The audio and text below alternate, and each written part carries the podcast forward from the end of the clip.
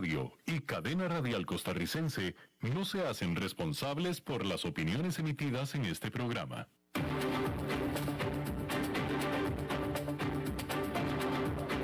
Inicia a las 5 con Alberto Padilla diseñado con el objetivo de llevarte diariamente un tema de actualidad, acompañado siempre de reconocidos editorialistas, de lunes a viernes a las 5 de la tarde por CRC 89.1 Radio, a las 5 con Alberto Padilla. Hola, ¿qué tal? Saludos, bienvenidos a esta emisión de A las 5 con su servidor Alberto Padilla. Muchísimas gracias por estarnos acompañando. Gracias por estar ahí. Le mando cálidos saludos desde la señal y las instalaciones de CRC 89.1 FM en San José, Costa Rica, desde donde estamos transmitiendo hasta el punto, en el tiempo y en el espacio en el que usted nos está escuchando, porque estamos saliendo en diferentes vías, por ejemplo en Facebook Live, en la página de este programa, a las 5 con Alberto Padilla. Estamos también disponibles en podcast en las diferentes más importantes plataformas para ello, como Spotify, Apple Podcast, Google Podcast y otras cinco importantes más. Aquí en Costa Rica este programa que sale en vivo en este momento a las 5 de la tarde se repite todos los días a las 10 de la noche aquí en CRC 89.1 FM. En esta ocasión, tratando de controlar los incontrolables al otro lado de los cristales, el señor Nelson Campos y la producción general de este programa desde Bogotá, Colombia, a cargo del señor Mauricio Sandoval. Bien, mire, la verdad, la verdad es que odio ser portador de malas noticias. Yo preferiría ser un periodista y un programa de noticias rosas, de puras noticias buenas. Si eso es lo que hubiera en este mundo, solamente noticias buenas y rositas. Pero la realidad es que no nada más es que no es así, sino que el panorama económico mundial hoy luce muy complicado sin mostrar una mejoría en el corto plazo. Así es que estamos en una de esas épocas en las que en este programa, por más que yo quiera, la verdad es que no hay muchas noticias positivas desde el lado económico, macroeconómico mundial, porque primero que nada las cadenas de suministro se han estirado ya más allá del punto de rompimiento total.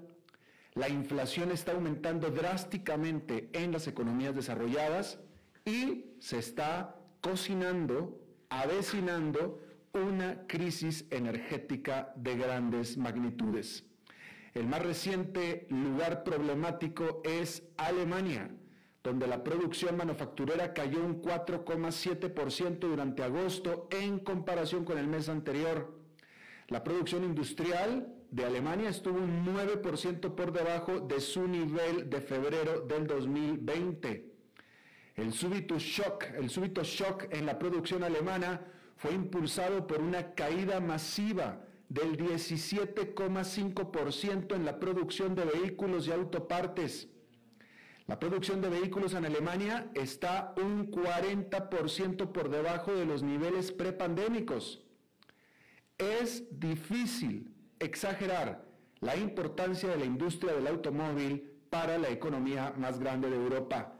Más de 880 mil alemanes trabajan en la fabricación de automóviles y las fábricas alemanas produjeron más de 4,6 millones de automóviles en el 2019. Muchos fabricantes de automóviles han estado batallando por obtener repuestos mientras la pandemia continúa arruinando las cadenas de suministro globales. Los chips de computadora son particularmente escasos y sin estos, un automóvil nuevo de última generación no puede andar. Por más que tenga sus neumáticos, su batería y todo lo demás, sin los chips ya los automóviles no pueden andar. Los analistas apuntan a que la economía alemana registrará un gran crecimiento para el tercer trimestre, en parte debido a la reapertura de su sector turístico, pero las perspectivas para el cuarto trimestre del año se han deteriorado significativamente. La crisis en las cadenas de suministro es el principal problema que enfrentan las economías desarrolladas en este momento. pero se avecina otra crisis. Está empeorando la perspectiva de una crisis energética global causada por el clima y el resurgimiento en la demanda mundial, lo que genera alarmas justo antes del invierno cuando se necesita más energía para iluminar y calentar los hogares.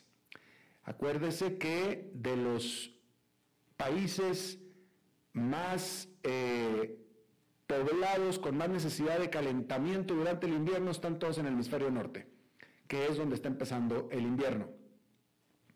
Los gobiernos de todo el mundo están tratando de limitar el impacto en los consumidores, pero reconocen que es posible que no puedan evitar que los precios de los energéticos se disparen. Algunos países tendrían que ordenar el cierre de fábricas para ahorrar energía. De hecho, China ya lo está haciendo. El aumento de los precios de la energía está contribuyendo a la inflación, que ya era una de las principales preocupaciones de los inversionistas.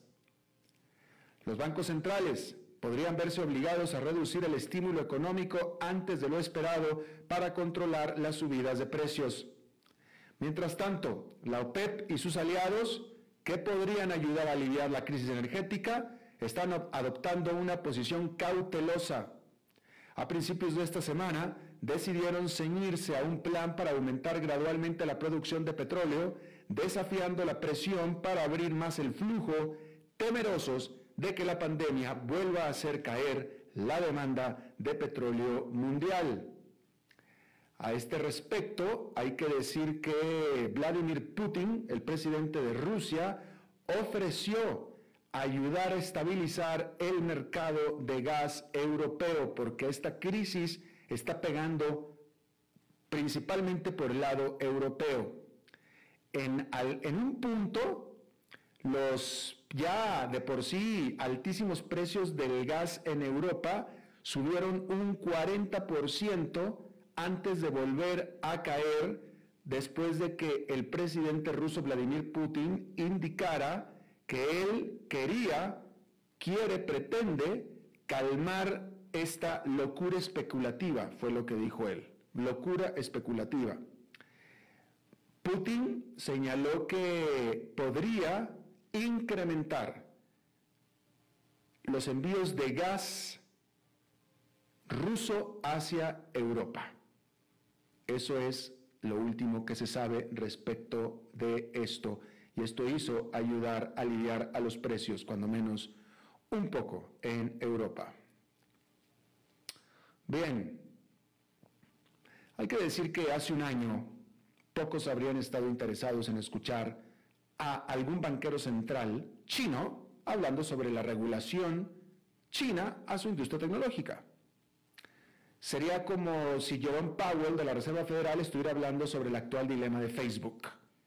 Pues qué importa, ¿no? Pero muchas cosas pueden cambiar en un año.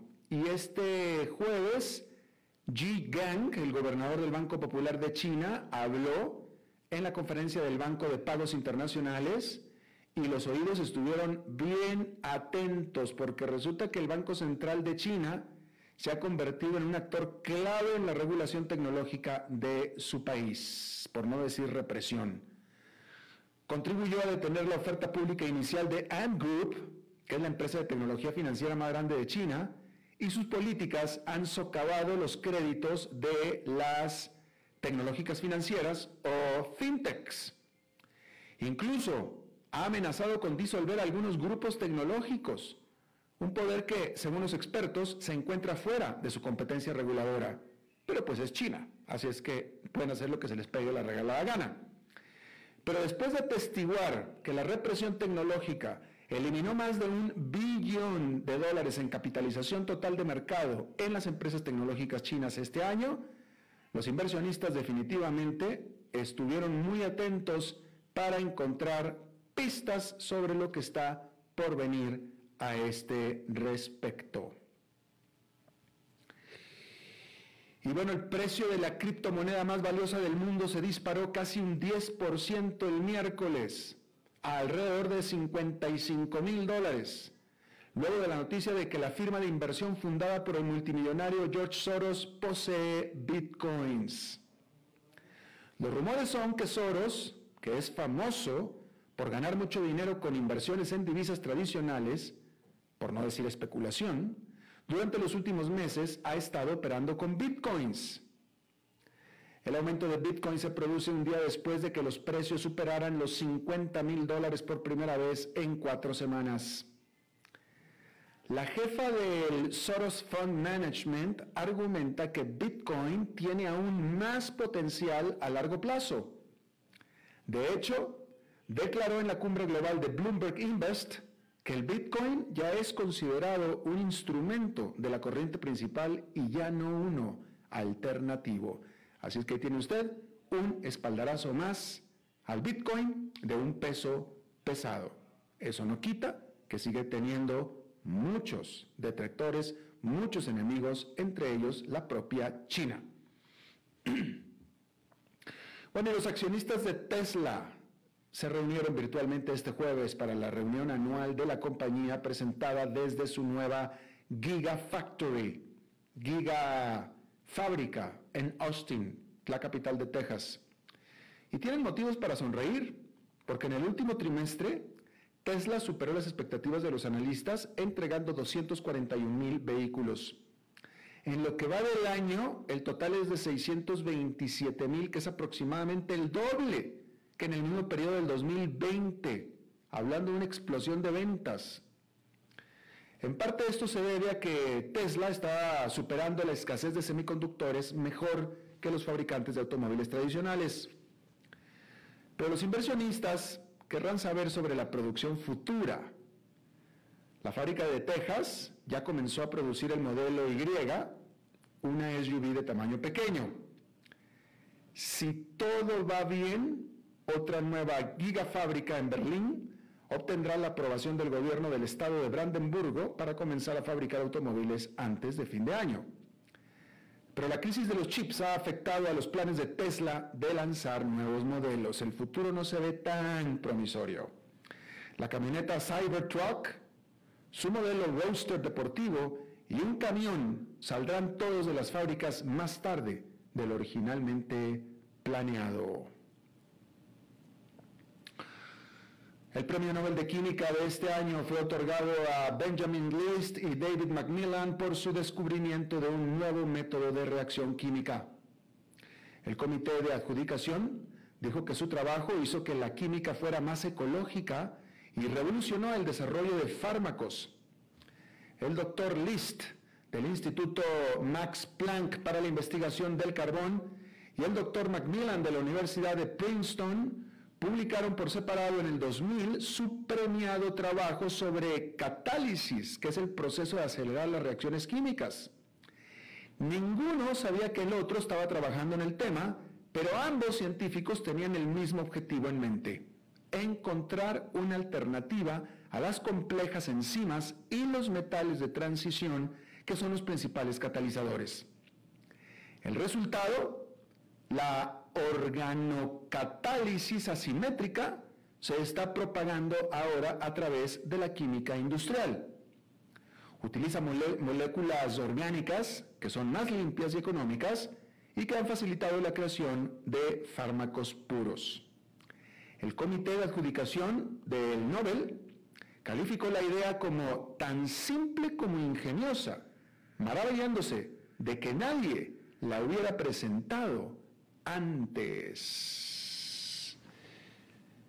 Bien, hay que decir que allá en Nueva York esta fue una eh, jornada bastante positiva, con el índice industrial Dow Jones ganando 0,98%, es decir, prácticamente un punto porcentual. El composite, Nasdaq Composite subió 1,05% y el Standard Poor's 500 eh, con una ganancia de 0,83%. Bien, vamos a hacer una pausa y regresamos con nuestra entrevista de hoy.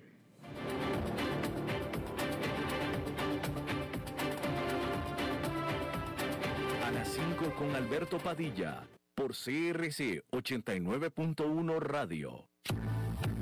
Desde Maipú, Mendoza, la tierra del olivo nos llega aceite Su delicada y elegante textura, así como su afrutado aroma vegetal, lo convierten en un aceite especial para paladares exigentes. Disponible en tres variedades: Laur Cruz de Piedra, Laur Aceite de Oliva Extra Virgen y Laur Gran Mendoza Aceite de Oliva Extra Virgen. Lo mejor de tres zonas en una sola botella. Galardonado con el Gran Prestige Gold en el Terra Olivo 2018. Aceites de oliva Laur no pueden faltar en tu mesa. De venta en todas las tiendas, don Fernando. Los deportes, aquí en CRC 89.1 Radio. Francia venció tres goles por dos a Bélgica en la semifinal de la UEFA Nations League. En un auténtico partidazo, la selección de Bélgica empezó ganando el partido al minuto 37 con gol de Yannick Carrasco y al 40 ya ponía el 2 a 0 con Rumelo Lukaku. Ante el panorama lúgubre, el campeón del mundo sacó su casta y Karim Benzema inició la remontada al minuto 62. Luego Kylian Mbappé anotó al 69 de penal. Justo al final del partido, Teo González culminó la remontada al minuto 90. De esta manera queda lista la final entre España y el equipo galo. La selección de Costa Rica enfrentará a Honduras hoy a las 6 de la tarde dentro de poco tiempo. Ambos equipos no saben lo que es ganar en la eliminatoria mundialista hacia Qatar 2022.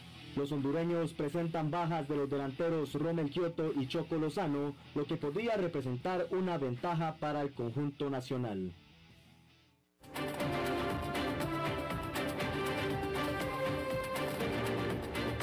Seguimos escuchando a las 5 con Alberto Padilla.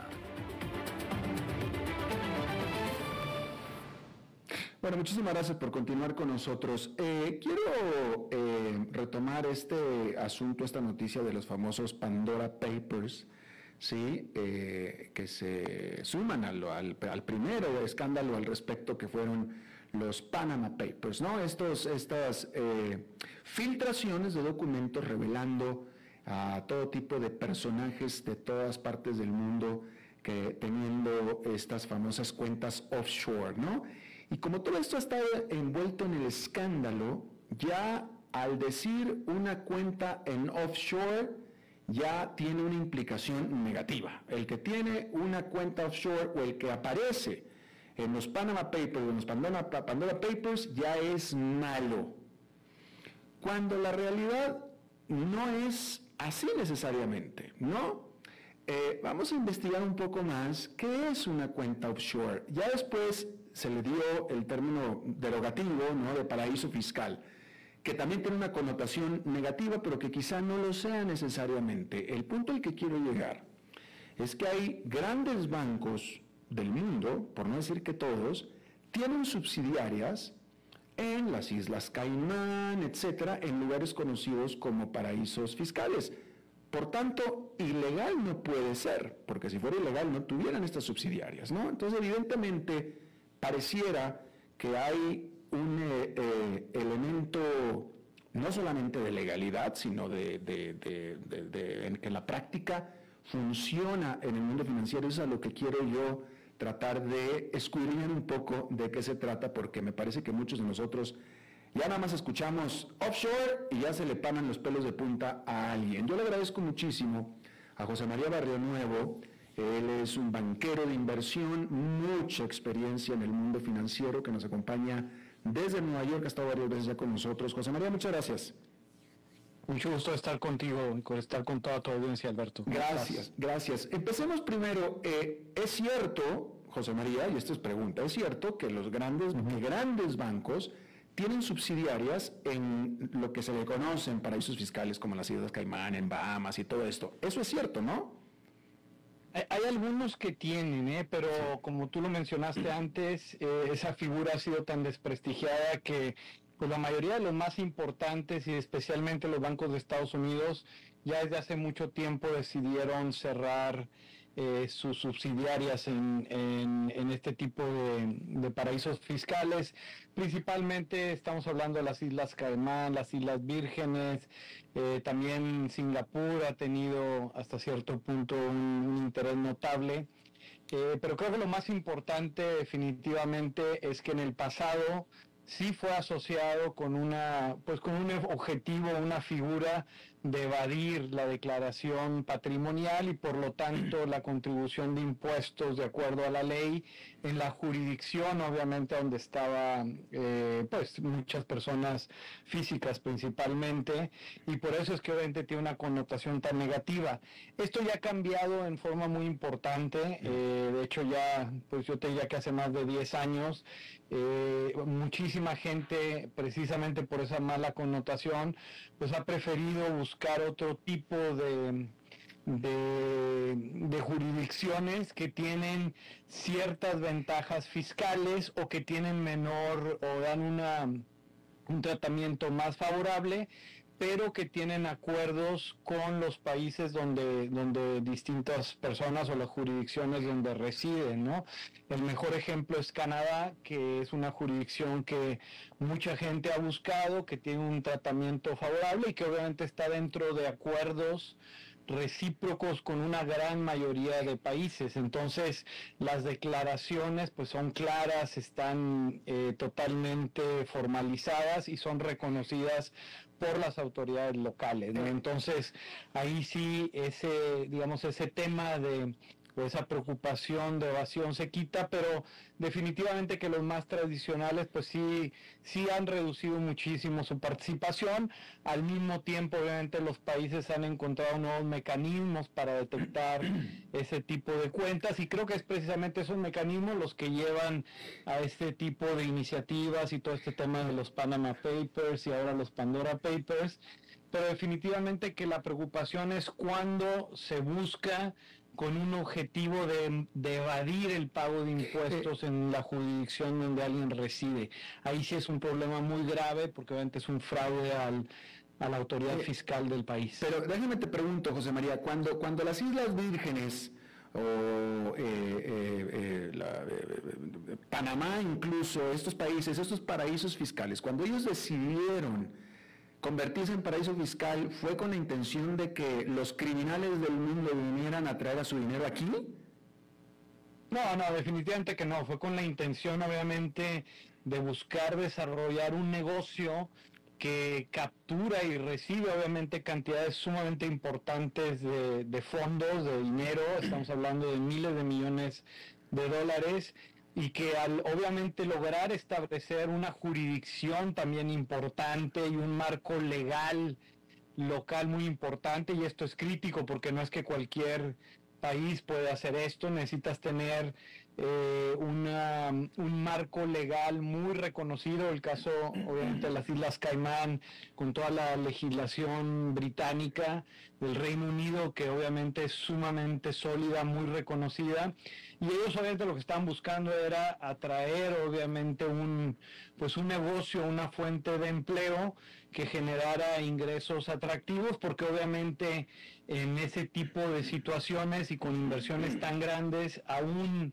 si las comisiones son pequeñas, los montos son tan grandes que resultan o, terminan representando ingresos muy lucrativos para, para los, obviamente los bancos locales, las, las instituciones financieras locales y al mismo tiempo, obviamente, por la, el término, por el lado de impuestos, pues son atractivos también para los gobiernos. Entonces, la motivación inicial no, no está mal, lo que, lo que está, lo que a veces es nuevamente el problema y la razón de la mala reputación es porque se ha usado invariablemente para evadir impuestos, esa es la realidad y eso está mal. Ahora, en el caso de América Latina, en el caso de países emergentes, hay dos figuras por las que estos paraísos o estas, estas jurisdicciones son importantes. Mm. Una es porque nuevamente tiene un marco jurídico muy sólido, este, y eso es sumamente importante, porque hay un, al, al, haber esto hay obviamente un respeto al derecho de propiedad muy grande y por lo tanto tu riesgo en un país obviamente eh, emergente o en América Latina es que obviamente puedan eh, confiscarte tus cuentas, puedan expropiarlas, puedan, eh, por ejemplo en el caso de Argentina, este, congelar depósitos en situaciones de crisis como ya de hecho pasó en el, ya se dio en el pasado. Eh, esa es la preocupación, que pueda haber una crisis financiera que ponga en riesgo tu capital y lo puedas perder. Y esa es una preocupación obviamente muy legítima. El otro es privacidad. Cuando estamos hablando de un sistema financiero pequeño, pues evidentemente eh, si llegas con 500 millones de dólares, pues todo el mundo se va a dar cuenta en ese ese sistema financiero tan pequeño mm. y eso va a llamar mucho la atención, va a generar un tema de privacidad que es muy legítimo también. Entonces el tema de protección de capital, este, por todo el tema de crisis que han sido muy recurrentes y lamentablemente no se han desarrollado eh, sistemas jurídicos que realmente respeten la propiedad privada en América Latina, eh, esa, esa, recurrencia de crisis con, combinado con ese tipo de sistemas eh, jurídicos, pues obviamente implica que es legítimo buscar proteger tu capital y obviamente vas a las jurisdicciones que más seguridad te dan. Un buen ejemplo también es Suiza, pero Suiza, igual que Canadá, pues, tiene acuerdos con los diferentes países y eso lo que quiere decir es que en esos acuerdos está determinado que la gente o el inversionista no va a pagar doble impuesto, eso para eso sirven, pero también implica que las dos jurisdicciones conocen muy bien tu declaración patrimonial. Por eso es que lo relevante es que la declaración patrimonial esté muy clara y por eso es que vimos el día de ayer al, por ejemplo, al presidente Lazo pedirle a la Contraloría General de la Nación que investigue su declaración jurada patrimonial, porque obviamente lo que él está diciendo es lo que yo tengo fuera del país, lo he reportado a la autoridad reportarlo a la autoridad es extremadamente importante y las irregularidades, que sí hay muchas también, se dan obviamente en los casos de aquellos que obviamente no reportan todo ese patrimonio y eso sí van a tener serias dificultades, obviamente con las autoridades fiscales de su país. Eh, definitivamente, porque bueno, eh, primero que nada, gracias por establecer la eh, utilidad legítima que pueden tener estos, estos lugares para, para acaparar el dinero del extranjero. Pero ahora te pregunto, y es una pregunta que te la hago desde la inocencia porque yo no tengo las cantidades de dinero como para tener cuentas offshore ni mucho menos, pero si alguien, que cualquiera, cualquiera de nosotros puede elegir no declarar los ingresos, cualquiera, no importa el nivel de, de ingresos que estos sean y dónde esté esa plata, pero si tú eliges eso, quien quiera que seas, eres sujeto a una eh, auditoría por parte del gobierno y te pueden agarrar en cualquier momento, ¿no es cierto? O sea, no es tan fácil nada más decir, no, no, no lo declaro y saco el dinero y les acabó. Ah, claro, cualquier persona que viole la ley, por supuesto que está incurriendo en un delito y, y, totalmente, independientemente del monto, no es porque, bueno, pues si es mucho, entonces está bien, porque se, no, no, no, no, cualquier violación a la ley obviamente es, es y en ese sentido, pues sí, todas las personas que se ponen en esa posición van a estar. Evidentemente, muchos de esos eh, jurisdicciones, pues obviamente tienen también mínimos de, inversión establecida que tampoco necesariamente son tan bajos, o sea, este, o, tan altos, dependiendo como lo quieras ver, pero de cualquier manera sí, sí implica que ellos mismos obviamente están buscando atraer a cierto tipo de inversionista, que obviamente es el que tiene un, gran capital y que obviamente lo que le están ofreciendo es una seguridad jurídica y una seguridad patrimonial que sí es legítimo y es muy importante,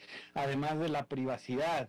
Y eso es crítico porque evidentemente en esos lugares pues nadie va a saber quién es y en ese sentido pues también da una seguridad a la persona, ¿no? Si, si este tipo de, recursos, como te digo, se, se invierten localmente y cantidades muy grandes, más allá de gente que obviamente todo el mundo identifica, pues evidentemente pueden también establecer los montos, puede sujetarse a situaciones de, de, gran peligro en términos de seguridad física, y de, eh, inclusive raptos, etcétera.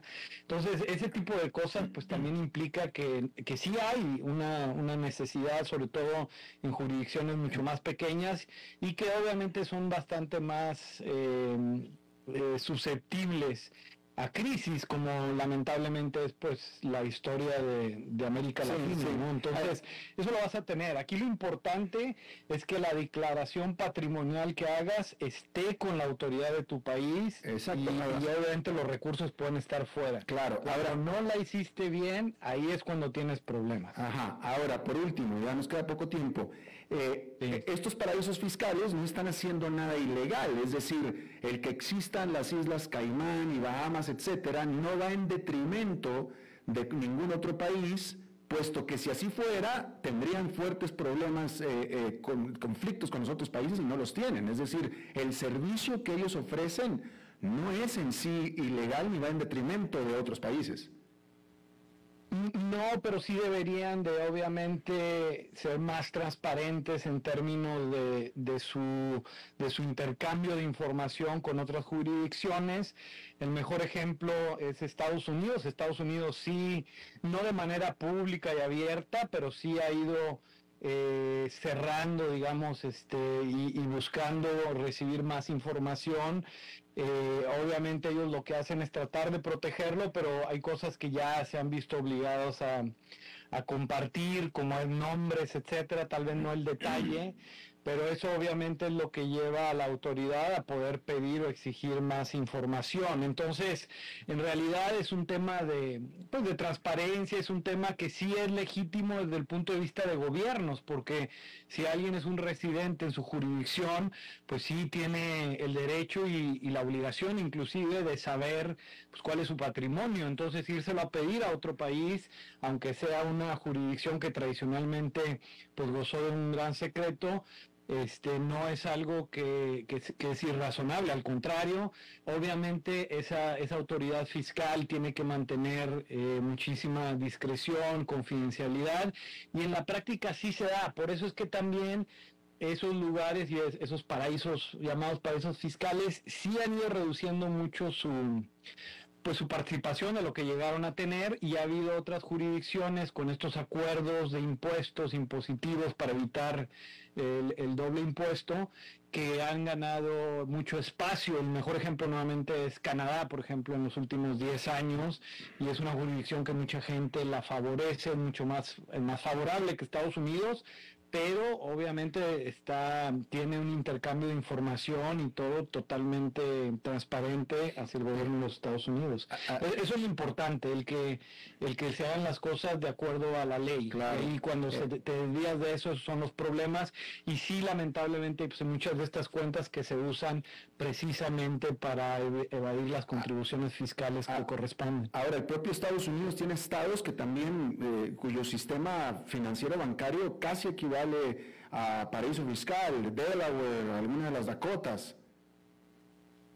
Eh, no, no tanto. Delaware lo que tiene es que tiene muchas facilidades para y tiene menores impuestos que favorecen la creación de compañías en Delaware, mm. pero eso está bien, o sea, ellos están su recaudación fiscal, ellos pueden elegir de qué industrias o de qué bienes procede, qué, es lo que pueden también este, eh, tener una participación o mayor participación.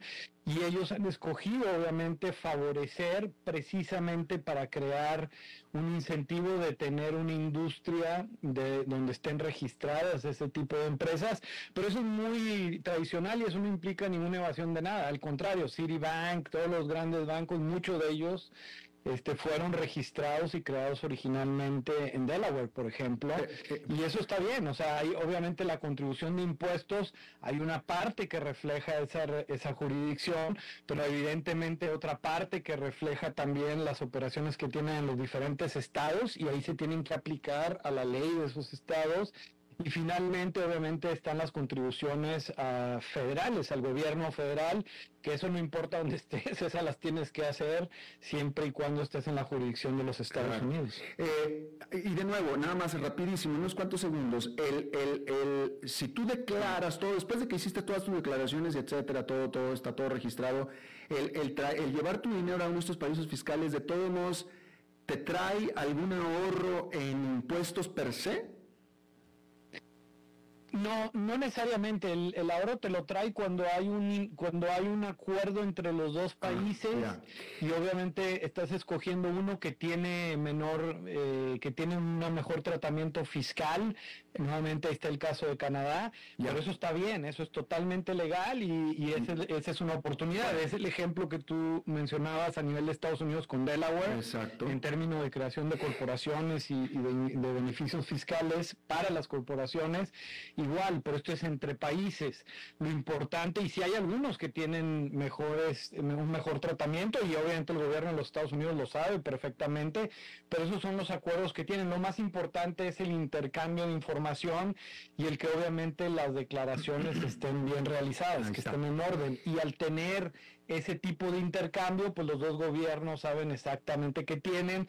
a la persona la beneficia porque tienes un acuerdo donde lo más importante es que no vas a pagar impuestos en dos lugares, obviamente, sino nada más en uno, normalmente donde resides, pero puede ser este, en, en, un lugar donde tiene un beneficio fiscal, como normalmente el caso de Canadá, pero la autoridad de tu país lo sabe perfectamente. Las autoridades en México, por ejemplo, saben muy bien de las inversiones que tienen la gente y las empresas en Canadá. Ese es un ejemplo.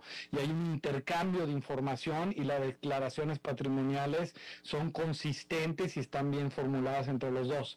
El problema nuevamente es cuando se usan para un tema de declaración. José María Nuevo, muchísimas gracias por eh, aclararnos estos puntos. Con muchísimo gusto, gusto de estar con, ustedes, Alberto, gusto en saludarte. Gracias, hasta la próxima. Bueno, quiero continuar con este tema porque eh, después de, haber aclarado esto y que hay, hay, eh, razones legítimas de, tener este tipo de instrumentos y buscar este tipo de cuentas, eh, ahí viene la crítica, porque de nuevo hay muchos que están en estos Pandora Papers que no están haciendo nada malo, pero entonces eh, a ellos viene la crítica, bueno, pues entonces si no es ilegal, entonces es inmoral. Eh, eh, están hablando de la intención y la práctica de estas personas físicas y personas morales de tratar de buscar, como lo decía José María Nuevo, el mejor tratamiento fiscal posible, el, el mejor tratamiento fiscal posible, ¿no? Es decir, el pagar los menos impuestos. Entonces, vamos ahora de lo que es legal a lo que es moral. Y yo le agradezco muchísimo a mi próximo invitado porque él eh, es alguien muy particular, porque es, él es eh, fiscalista, él es fiscalista internacional, pero también es religioso. Él es un pastor cristiano, tiene su congregación, etcétera. Nos acompaña desde Texas. Ricardo Flores, te agradezco muchísimo que esté con nosotros. Hola Alberto, ¿cómo estás? Muy buenas tardes. Buenas tardes, Ricardo. Igualmente. Oye, a ver, cuéntanos, eh, estábamos viendo ya, ya estuvimos viendo todo lo que son las offshores y etcétera. Tú que eres fiscal y que eres eh, eh, religioso, es, ¿te parece a ti inmoral que una persona cualquiera, con no importa la cantidad de dinero, tenga y busque la manera legal, acá estamos hablando siempre de legalidad, dentro de la ley, busque la manera de pagar los menos impuestos posibles. Y, la pregunta viene porque eh, uno muchas veces contrata al contador, contrata profesionales, precisamente para buscar la manera de pagar los menos impuestos posibles. ¿Es esto inmoral? No, claro que no. Este, siempre y cuando estemos dentro del marco de la ley y no estemos evadiendo y, de acuerdo al marco de la ley se pueden este, seguir este, las opciones que nos, dicta la ley. Eh, entonces, en Estados Unidos, por ejemplo, en el caso que tú estás hablando, ¿verdad? De, este, eh, tú puedes tener inversiones en el extranjero, se tienen que declarar esas inversiones extranjero, pero hay opciones para pagar una, una mayor cantidad de impuestos, haciendo ciertas elecciones. Me permites darte un ejemplo. Este, una, persona física que tiene una empresa controladora, por ejemplo, en, eh, otro país, en otra jurisdicción, eh, tiene que declarar las inversiones que tiene ahí y las utilidades de ese país, aun y cuando no se paguen dividendos. ¿Ok? Es, es una obligación que empezó en el, en el 2018. Ahora bien, sin embargo, con ciertas elecciones que se pueden hacer, en vez de pagar la tasa máxima, por ejemplo, si, es una, cantidad muy grande de dinero de 37%, se puede pagar hasta el 12 al 13%, haciendo ciertas elecciones que, que la, la, ley te puede, que te da aquí en Estados Unidos, ¿verdad? Si no sabes acerca de esas elecciones, pues vas a pagar el 37%. Bueno, exactamente. Entonces, fíjate, entonces déjame, eh, que, un ejemplo práctico, porque si tú eres una empresa o un individuo que estás pagando cierta cantidad de eh, impuestos porque eso es lo que tú conoces que la ley te, te, te, dicta, este, pero pues alguien te recomienda un buen contador, un buen fiscalista, tú lo contratas y este fiscalista te dice, no, mira, aquí hay otras maneras, aquí hay otros recovecos, hay otras eh, loopholes en la ley, este, incluso loopholes que en español serían, este, pues, que literalmente como, no sé, ¿cómo, cómo, cómo, cómo dirías loophole en español tú, Ricardo? pues una, una salida, una salida para pagar menos impuestos, pero, pero esto realmente no es un loophole porque no es, es algo que está muy claro es una elección pero, que te permite la ley hacer. Exacto. Entonces, yo tengo una inversión al extranjero, tú puedes tomar ah, esta elección que es la elección, la elección 962 que se le llama. Entonces, con eso, en vez de pagar a la tasa como persona física del 37%, pago hasta un 10 a un 12% con esta elección específica que, que me permite la ley hacer. Entonces, tengo que en la declaración decir que tengo que hacer esta elección. Si no lo haces, pues te van a, vas a pagar impuestos al 37%. Bueno, pues ahí está. Entonces, mientras sea, que ese es el, principio de esta, de esta charla, mientras sea legal, no importa lo que estés haciendo con tal de ahorrar, eh, eh, vaya, no importa lo que tengas que hacer para ahorrar a pagar menos impuestos, para pagar menos impuestos, no es inmoral. No, no, no es inmoral, sí. O sea, básicamente, digo, regresando al, punto religioso, la, la, Biblia claramente lo dice, que seamos obedientes a, los, a las autoridades, entre otras cosas, que paguemos impuestos.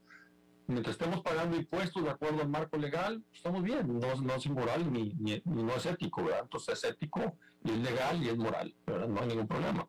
Claro, entonces sí, pues entonces, bueno, eso es exactamente, entonces sí, activamente, activamente, que era lo que yo decía, pero incluso he recibido críticas al respecto, ¿no? El, el, el, tratar de buscar pagar la menor cantidad de impuestos posible dentro de la ley, eso, eh, bueno, pues, yo creo que es, es responsabilidad de cualquier, es, es, es una obligación de cualquiera que está cuidando su propia plata.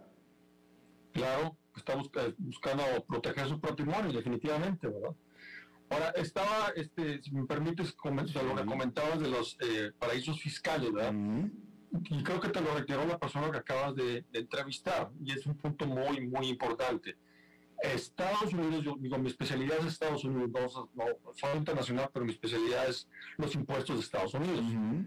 Estados Unidos tiene medidas muy restrictivas de que se tiene que reportar la, la información e inversiones que tengas en el extranjero. Entonces, mientras las estés reportando y estés tomando las estrategias adecuadas, no hay ningún problema. Pero se tienen que estar reportando. Ese es el punto importante. Si, tienes, si estás en un paraíso fiscal con el fin de que eh, quieres esconder completamente tu identidad y que no sepa nadie dónde tienes tu dinero, ni siquiera el gobierno, entonces sí hay un problema, porque no estás reportando algo que el gobierno te pide que reportes. Ejemplo, inversiones donde eh, tienes el control de una empresa en el extranjero, se tiene que reportar. Si tienes cuentas en el extranjero con más de 10 mil dólares, se tienen que reportar. Eh, los bancos están obligados, por ejemplo, tiene Estados Unidos tiene un acuerdo con los bancos extranjeros que si norteamericanos tienen cuentas de bancos y generan intereses, se le tiene que reportar a la IRS. Entonces, mientras esté reportando eso, pues no hay ningún problema. Pero si tienes ahí una cuenta en un paraíso fiscal para fines de que no se, no se reporte nada a nadie, entonces pues sí puede haber, eso sí ya, ya no es dentro del marco legal, ya no es ético, ya no es moral, porque te está saliendo de la ley. Por supuesto, y, bueno, y, claro, y aún así, una vez reportando todo y todo eh, documentado y bajo la ley y bajo derecho, aún así puedes buscar y obtener la confidencialidad que seguramente mucha gente está apreciando. Claro, claro, mientras estés, mientras estés reportando de acuerdo a lo que te pide la ley, este, cuentas arriba de 10 mil dólares, eh, si generaste, tienes inversiones de más del 50% y lo estás reportando y estás este, eh, pagando los impuestos que te pide que pague la ley, pues adelante, ¿verdad? No hay ningún problema. Claro, por supuesto. Eh, Ricardo Flores, oye, eh, bueno, tú que eres pastor, no sé si quieras compartir, eh, para los que te quieran seguir, tú tienes presencia en redes sociales, si quieres compartirlas. Sí, claro, estamos en, Facebook, nuestra página es, Día a Día con el Señor, donde compartimos un, devocional todos los días acerca de nuestro caminar con Dios. En Facebook, Día a Día con el Señor. Así es. Gracias, Ricardo Flores, desde Texas. Pues muy bien, muy, gusto saludarte, Alberto. Gracias, hasta luego. Vamos a hacer una pausa y regresamos con más. A las 5 con Alberto Padilla, por CRC 89.1 Radio. Desde Maipú, Mendoza, la tierra del olivo nos llega aceite de oliva Laur. Su delicada y elegante textura, así como su afrutado aroma vegetal, lo convierten en un aceite especial para paladares exigentes. Disponible en tres variedades: Laur Cruz de Piedra, Laur Aceite de Oliva Extra Virgen y Laur Gran Mendoza Aceite de Oliva Extra Virgen. Lo mejor de tres zonas en una sola botella. Galardonado con el Gran Prestige Gold en el Terra Olivo 2018. Aceites de oliva Laur no pueden faltar en tu mesa. De venta en todas las tiendas, don Fernando.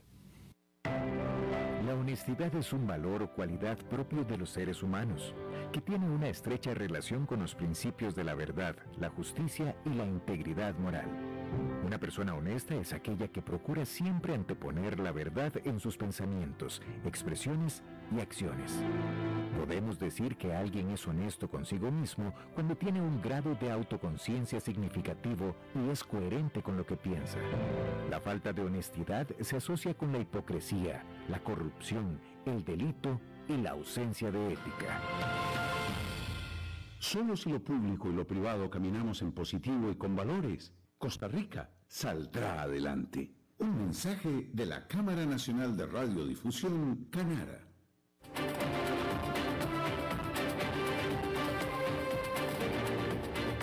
Seguimos escuchando a las 5 con Alberto Padilla. Bueno, y vámonos rápidamente, como cada jueves, le pegamos una visita a un buen amigo del programa, el señor Dado, el señor Enfadado. ¿Cómo está usted?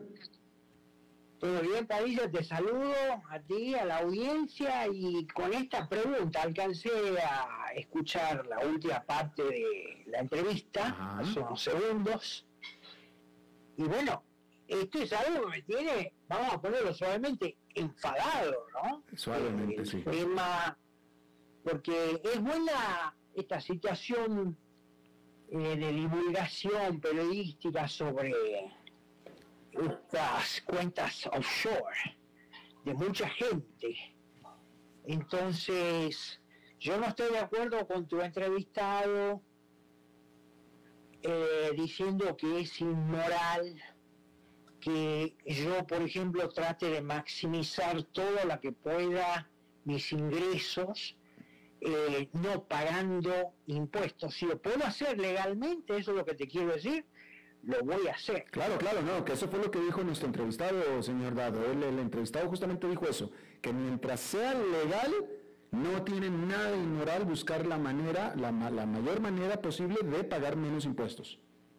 El tema acá es que se está estigmatizando a mucha gente, sobre todo gente que trabaja en el sector privado. Los políticos es otro tema, eso me voy a referir en un momento, pero la gente que está trabajando en el sector privado y que quiere minimizar sus impuestos y que encuentra formas legales y con toda la elasticidad que esto tiene, ¿no? Encontrar formas legales para minimizar el pago de impuestos no es una inmoralidad, no es como el surdaje en los países de América Latina y también en Estados Unidos, cuidado, dice que vos sos un inmoral si buscas minimizar los impuestos. Yo te quiero recordar a vos a la audiencia que acá en Estados Unidos, en 1776, hubo una revolución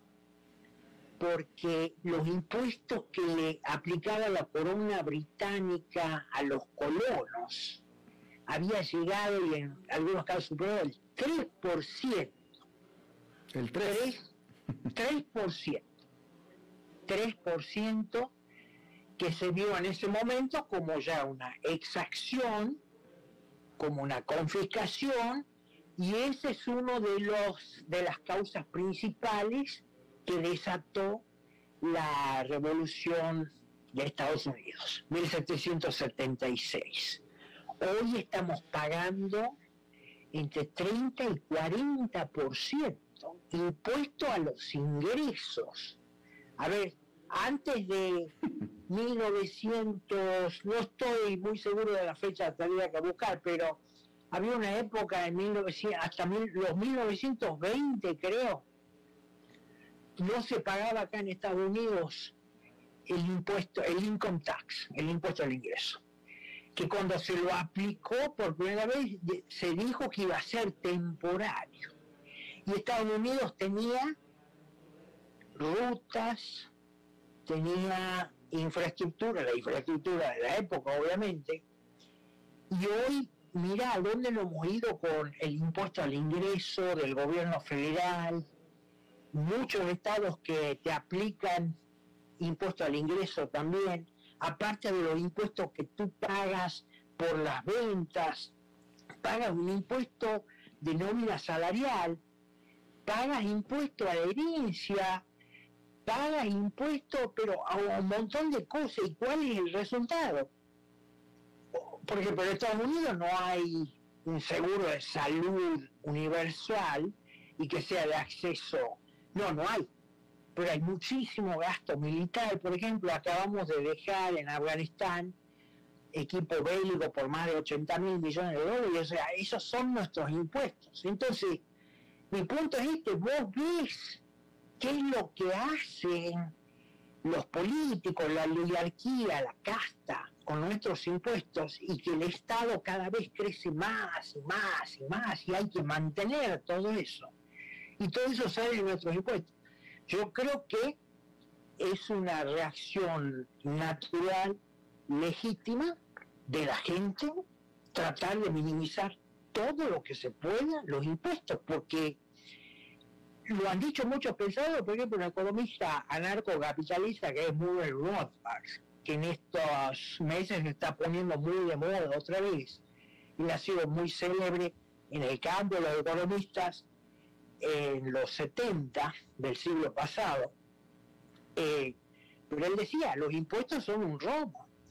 Y cuando vemos las consecuencias de a dónde van nuestros impuestos, de qué es lo que se hace con nuestros impuestos, obviamente la reacción es la de tratar de minimizar todo lo que se pueda los impuestos.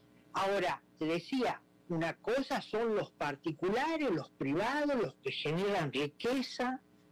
de María, por ejemplo, es una de las personas que estaba incluida en esta revelación, o, el cantante Chayanne, por ejemplo, ¿no? Eh, son gente que produce, genera dinero, beneficia a otra gente con su dinero, con sus negocios, pero después están los políticos que muchos de ellos dicen, sobre todo los zurdos, no, acá vos tenés que pagar tus impuestos. Pero luego los vemos ellos dándose la vuelta tratando ellos de minimizar todo lo que puedan los impuestos. Yo creo que ahí el periodismo, y esta es mi crítica, el periodismo tendría que poner la lupa en esos personajes, los políticos hipócritas que quieren que vos pagues todo lo que pueda en impuestos, desangrarte con impuestos, pero ellos se dan la vuelta y utilizan estas sociedades offshore para minimizar los impuestos. Ah, el periodismo lamentablemente pone en la misma bolsa a estos hipócritas con la otra gente que legítimamente tiene derecho a maximizar todo lo que puede los ingresos producidos por su trabajo.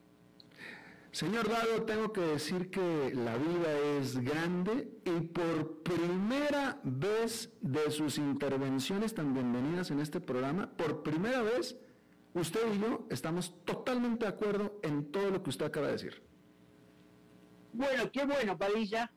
Me alegra mucho y bueno, me gustaría saber qué piensa la audiencia, porque creo que estamos generando de nuevo, a lo mejor es algo que no lo vamos a ver en nuestras vidas, pero estamos generando de nuevo una toma de conciencia, que ese uno de los pocos efectos positivos que yo le veo a esta crisis de la pandemia, porque ha quedado claro que los gobiernos que son cada vez más grandes en tamaño, te quieren succionar todo lo que puedo para seguir sosteniéndose ellos, ¿no? Fíjate que los zurdos acá, o en Argentina, o en Costa Rica, no te, y sobre todo los gobiernos, no te dicen vamos a reducir el gasto público, no. La, primera medida, la primera solución es no, vamos a aumentar los impuestos. Y no puede ser eso.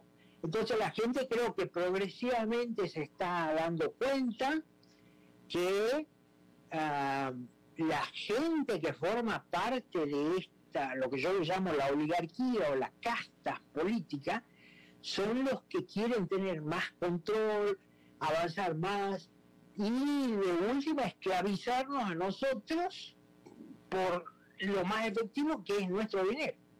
Pues sí. No, no, pues en esta ocasión ambos estamos enfadados, señor Dado. Sí, señor, sí, señor. Me alegra escuchar eso, Padilla. Le agradezco muchísimo, señor. A la orden. Hasta la próxima semana. Dale. Bueno, y eso es todo lo que tenemos por esta emisión de A las 5 con su servidor Alberto Padilla. Muchísimas gracias por habernos acompañado. Espero que termine su día en buena nota, en buen tono y nosotros nos reencontramos en 23, en 23 horas. Que la pase muy bien.